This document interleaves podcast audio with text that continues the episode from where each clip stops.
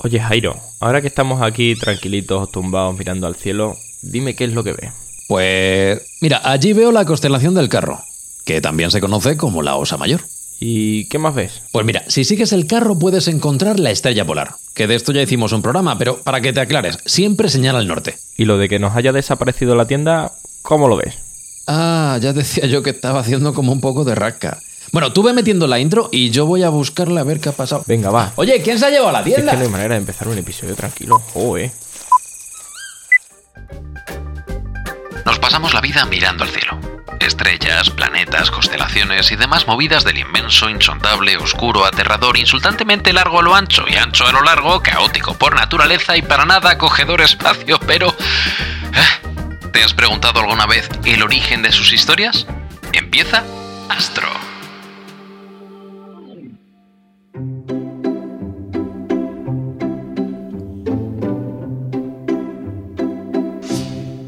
La Osa Mayor es una de las constelaciones más famosas de nuestro firmamento, siendo llamada también el carro o el cazo, debido a la forma que tiene.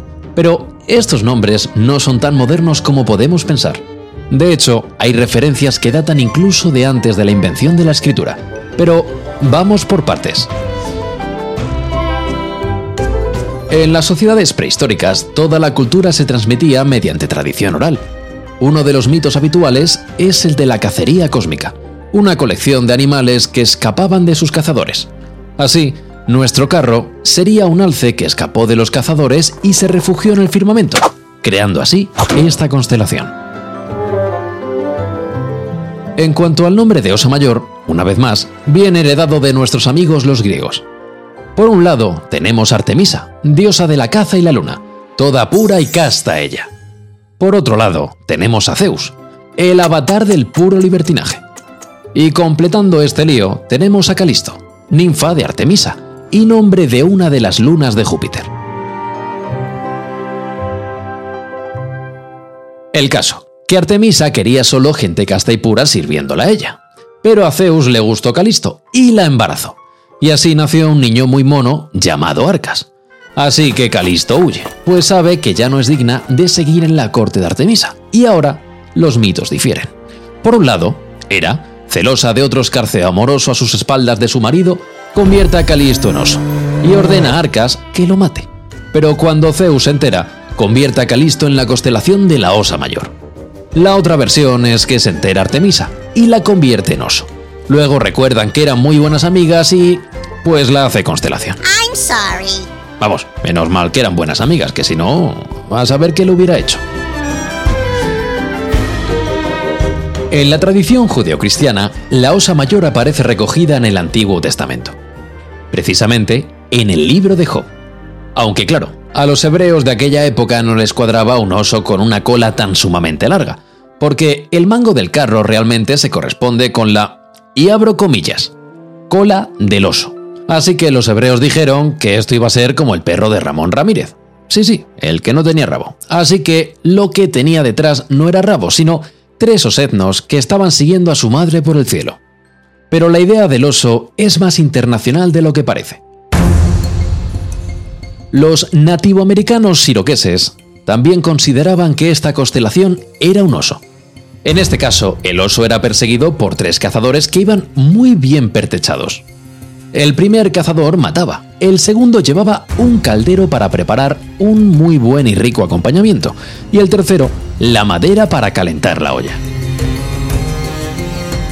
En el continente asiático, en cambio, podemos encontrar mitos que no reconocen un oso en este carro.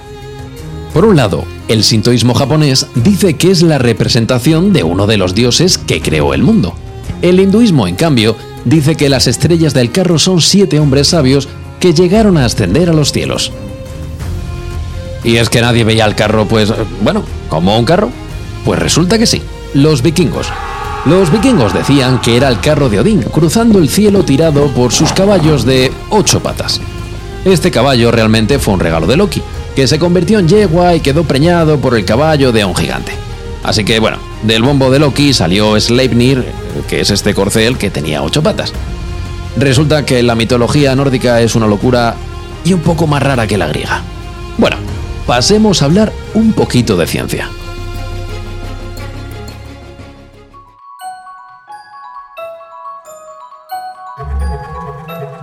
La parte más brillante y conocida de la constelación de la Osa Mayor, el famoso carro, está constituido por siete estrellas. Mejor dicho, por lo que nosotros vemos como siete estrellas, si empezamos contando desde el mango, la segunda estrella, llamada Mizar, es un aparente sistema doble. Esto significa que si te fijas con mucha atención en una noche que esté terriblemente despejada, puedes llegar a apreciar dos destellos distintos si le aplicas un pelín de agudeza visual. Agudeza visual que se le requirió a los antiguos miembros de la Guardia Real Árabe, pues tenían que superar esta misma prueba para poder entrar en el cuerpo.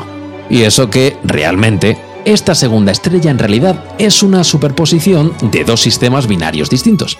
Es decir, Miza realmente está compuesta por dos estrellas que orbitan conjuntamente. Y la otra estrella, apreciable con buena vista, se llama Alcor.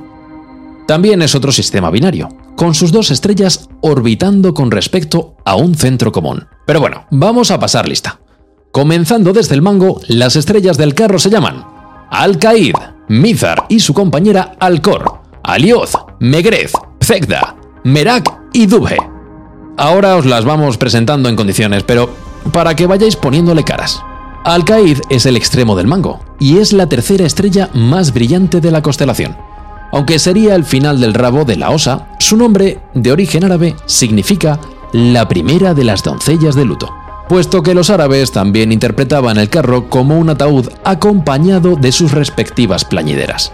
Y si sois como guion y no habéis oído nunca eso de plañidera, bueno, pues son mujeres a las que se les pagaba por ir a llorar en los entierros. A Mizar y Alcor, la mitad de la cola, ya las hemos presentado, pero os contamos un dato curioso. Mizar, que ya hemos dicho que es un sistema doble, tiene el honor de ser el primer sistema binario observado jamás con el telescopio. Probablemente en 1617, recién justito después de que Galileo Galilei le dijeran eso de que era hereje por defender que la Tierra giraba en torno al Sol. Así que vamos con Aliuz, la estrella más brillante de la constelación. Su nombre, de origen árabe, realmente significa algo así como caballo negro, pues sería el animal encargado de tirar del féretro en este cortejo fúnebre celestial. Megrez es donde se unirían la cola y el cuerpo de esta osa mayor. De hecho, este es el origen de su nombre, pues su raíz árabe significa literalmente principio de la cola. Es la estrella menos brillante de la constelación, pero eh, ahí está, aportando lo que puede. Pegda sería la esquina inferior izquierda de este cazo. Este nombre se traduce desde el árabe como muslo, al corresponderse con, no lo vais a adivinar, pero lo que sería el muslo de la osa mayor. La cultura árabe no se aclaraba si era un cortejo fúnebre o una osa polar, así que los nombres están ahí ahí. Y las dos últimas estrellas que quedan, las más alejadas del mango, que estas son Merak y Dubhe. Dubhe es la de arriba. Eh, para que os hagáis una idea, es la segunda estrella más brillante de la constelación, y su nombre significa el oso, literalmente. Merak, en cambio, se traduce como lomo, al ser el lomo de la osa polar. Oye, luego nos quejamos de que los griegos no sabían poner nombre, pero es que los árabes tampoco, ¿eh? Aunque estas sean las estrellas más visibles, no son las únicas que se asocian a la constelación de la Osa Mayor. Sí son, en cambio, las ocho con derecho a nombre en condiciones. El resto de las estrellas están catalogadas con una letra griega, una letra normal o incluso un número. Así pues, Dubhe sería Alpha Ursae Majoris, y vamos recorriendo letras griegas hasta llegar a Si Ursae Majoris. Luego tenemos W Ursae Majoris, seguida de AW Ursae Majoris y etcétera, etcétera. Alcor, la estrella que se confunde con Mizar, se denomina 80 Ursae Majoris. Y mira que ya no vamos a decir más nombres porque, bueno sí, dos que son preciosos, HR 5256 y G196-3. Si es que se me saltan las lágrimas con estos nombres tan conmovedores. Yo si algún día tengo un hijo lo llamo así, ¿eh? Y ahora que ya sabemos qué es la Osa Mayor, ¿dónde está? Bueno, pues la Osa Mayor es una de las constelaciones más fáciles de localizar, porque básicamente es la tercera constelación más grande. En el hemisferio norte, la Osa Mayor se encuentra en lo alto del cielo durante los meses de primavera y cerca del horizonte durante el otoño. Lo más interesante de la Osa Mayor es su utilidad localizando otras constelaciones. La estrella polar, que es la estrella más brillante de la Osa Menor, se puede encontrar repitiendo cinco veces la distancia entre las estrellas más alejadas del mango, Dubhe y Merak. O lo que es lo mismo, se puede encontrar repitiendo cinco veces la distancia en el sentido que salta el aceite de esta sartén, vamos a decir que astronómica. Si seguimos prolongando llegamos a Cefeo, la constelación con forma de casita, y en el espacio que queda entre la Osa Mayor y la Osa Menor, aproximadamente sobre el mango de la Osa Mayor, se encuentra la constelación del Dragón. Y no son estas las únicas constelaciones que la Osa Mayor ayuda a encontrar.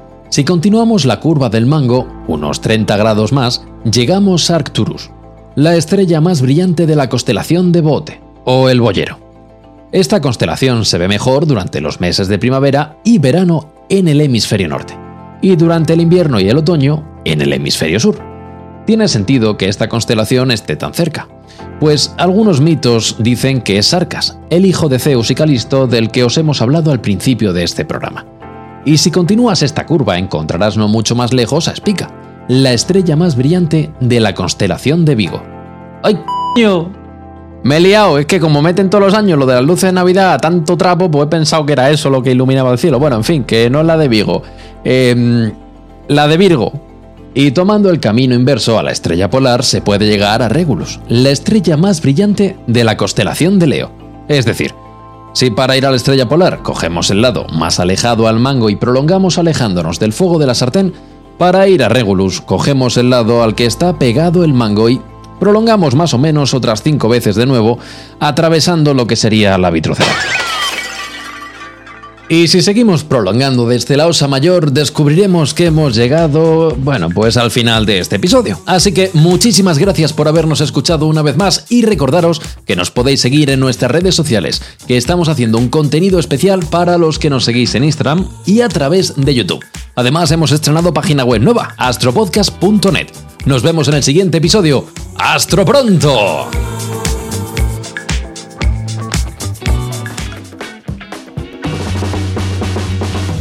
Este episodio ha contado con el inmenso talento guionista de Alfonso Gómez, la caótica e imprevisible edición de Jorge Cambero, a.k.a. Caraca, y con la insondable, aterradora y a veces oscura locución de un servidor, Jairo Costa. Nos vemos en el siguiente episodio de Astro.